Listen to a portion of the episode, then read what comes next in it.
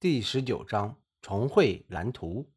一九六四年九月，《纽约时报》诉沙利文案宣判六个月后，赫伯特·维克斯勒收到一封载满疑虑的来信。来信者是《纽约时报》副主编莱斯特·马克尔。马克尔是位很有主见、自律慎言的编辑。他说：“虽然报社在沙利文案中获胜，但他自己却非常忧虑，担心此例一开，媒体愈发缺少责任感。”也愈发不受约束。他问维克斯勒：“如果报纸蓄意刊登不实报道，受害官员难道不应诉诸法律吗？”事实上，这正是维克斯勒在最高法院出庭时提出的观点。虽然这一想法并未被大多数官员采纳，维克斯勒在回信中指出，根据最高法院的判决，官员只能在媒体蓄意造假或罔顾真相、看出不实报道时，才能获得赔偿。但是他仍然认为，媒体应该拥有绝对豁免权。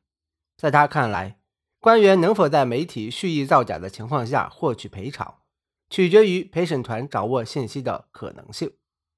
换句话说，陪审团裁定一家报纸是否应承担责任，得看他在刊出报道的时候知道些什么，以及知道到什么程度。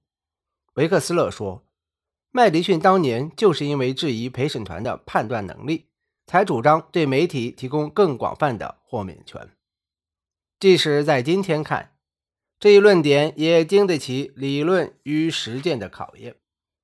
所以，只有诽谤法仍保留其惩罚性，就会严重威胁到人们对官员职务行为的公开讨论。这也是我在本案中坚持这一立场的原因。马克尔回信建议，在南方如果有个靠谱点的陪审团。或许可以避免上述问题。他同时问道：“是否因为正义在美国偏居一隅，新闻工作者的责任才有所欠缺？”维克斯洛回应：“他并不认为所有问题都局限于南方。”他说：“长远来看，南方现在这些令人瞩目的难题，将来很可能蔓延至全国。”维克斯勒一语成谶，时间果然验证了他的悲观预言。诽谤法的惩罚效应，以及诽谤诉讼引发的巨额赔偿和沉重负担，令被告的处境愈发艰难。南方以外地区的陪审团，在审理原告是本地贤达或社会名人的诽谤案件时，出手与沙林文案中的阿拉巴马州蒙哥马利市的陪审团同样慷慨大方。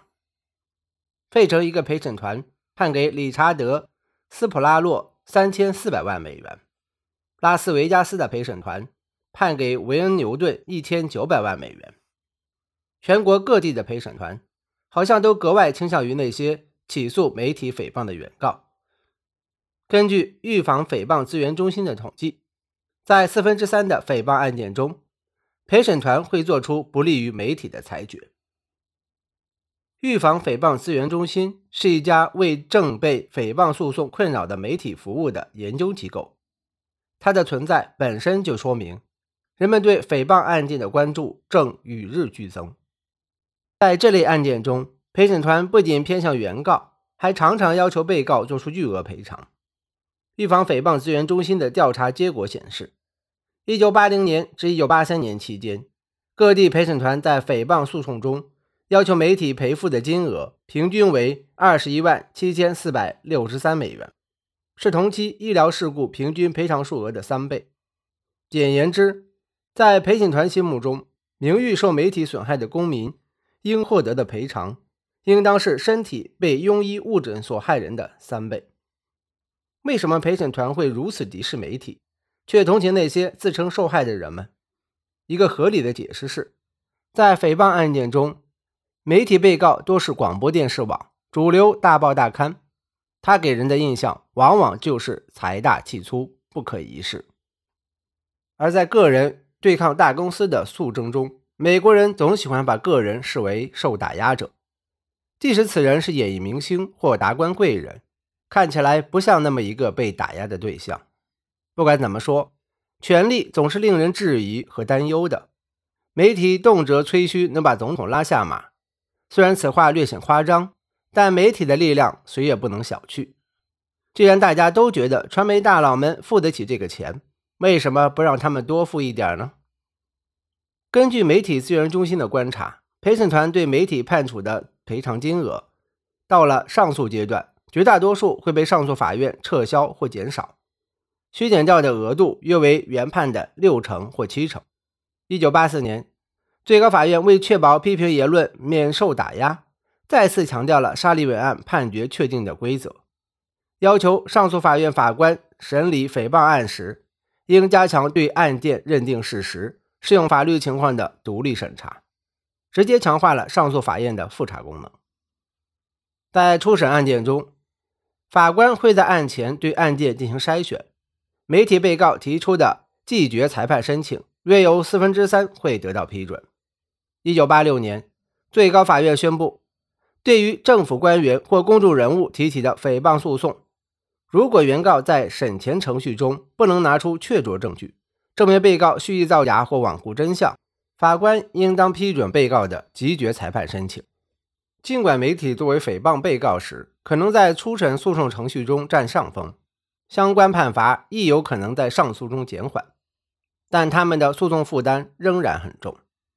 根据一家承保媒体诽谤责任险业务的保险公司的报告，在诽谤诉讼引发的理赔中，百分之八十的理赔金额耗在诉讼费用上。其中多数是律师费用，只有百分之二十属于赔偿金。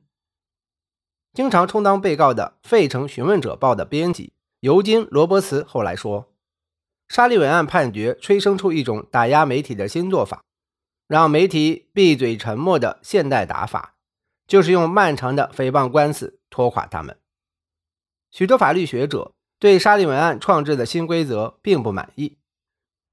这也促使他们进一步反思该案判决存在的问题。批评者们承认，最高法院1964年审理此案时，是在迫不得已的情况下，才将宪法限制强制适用于州诽谤法。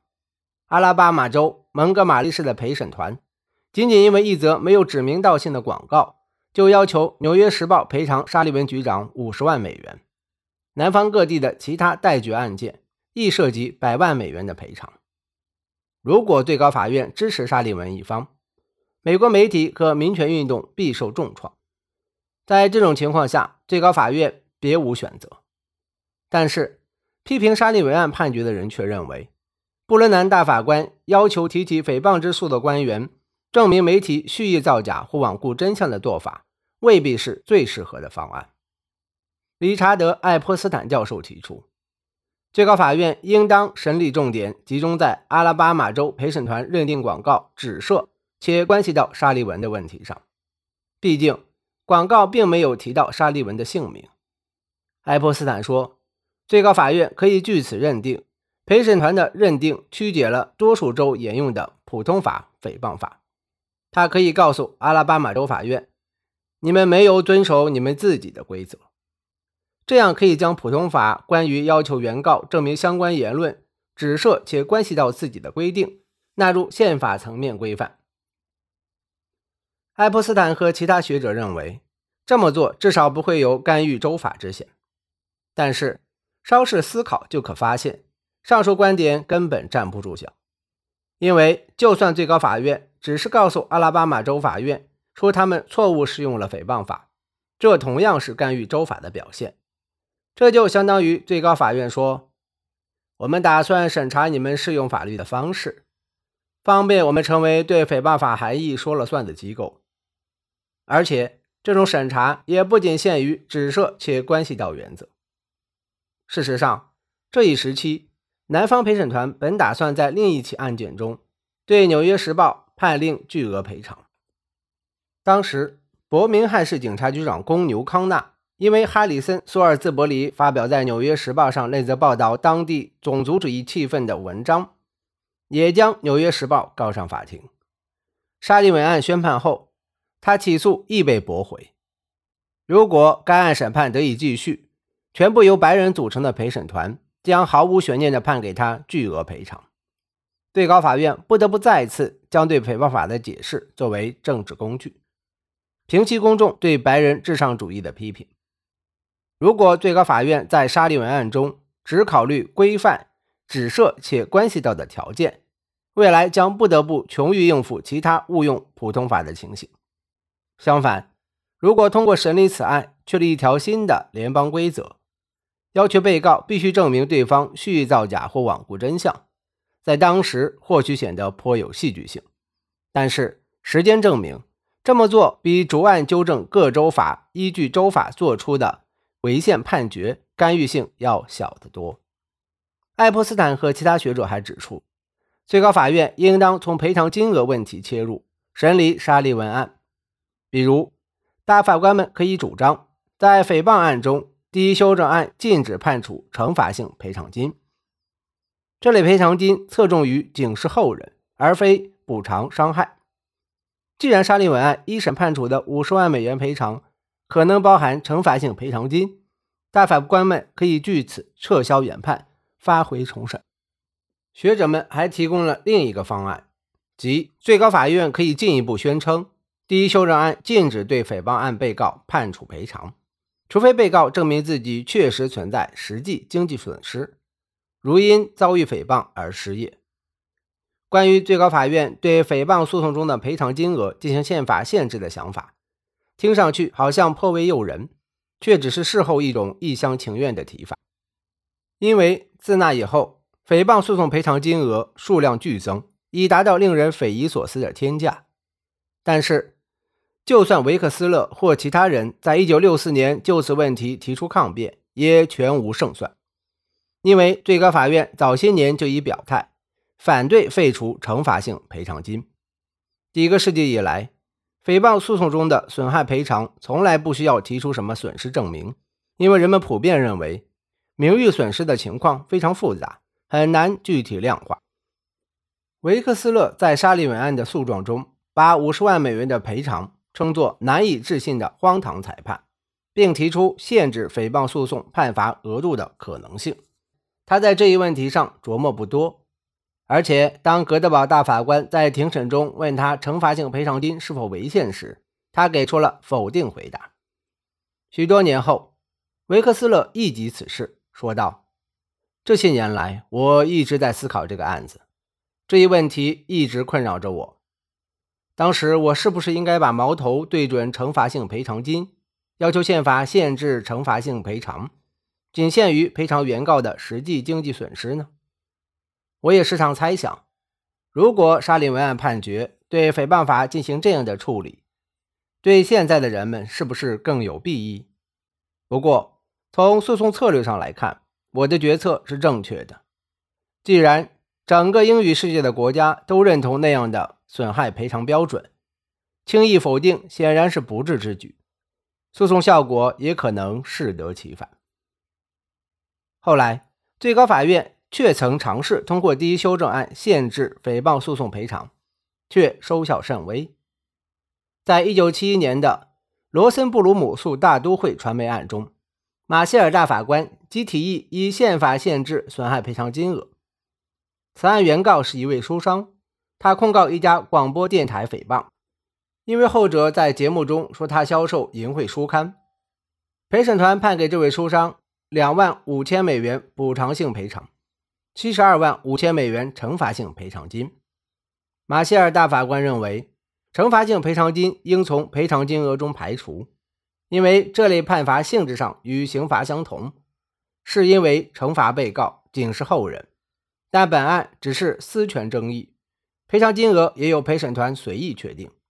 他总结说，这类巨额判罚会催生恐惧，进而侵犯到新闻自由，就像我们在沙利文案中见到的那样。此外，马歇尔大法官也指出，最高法院应当根据第一修正案。取消普通法中关于诽谤诉讼损害认定的推定方式，将损害赔偿限定在实际损失之内。他进而补充道：“这类损失必须是可以证明的，但并不限于直接经济损失。”斯图尔特大法官支持马歇尔的意见，但哈伦大法官却表示反对。哈伦认为，完全可以保留损害推定和惩罚性赔偿金，但只能在原告。无论是政府官员还是公众人物，证明对方蓄意造假或罔顾真相时，方能适用。换句话说，哈伦是想将沙利文规则也适用到赔偿问题上。在一九七四年葛茨诉韦尔奇案中，最高法院的多数意见也提到损害赔偿问题。鲍威尔大法官主笔的这则意见指出，诸如政府官员这样的公众人物，若想提起诽谤之诉，必须证明被告蓄意造假或罔顾真相。但如果原告只是普通公民呢？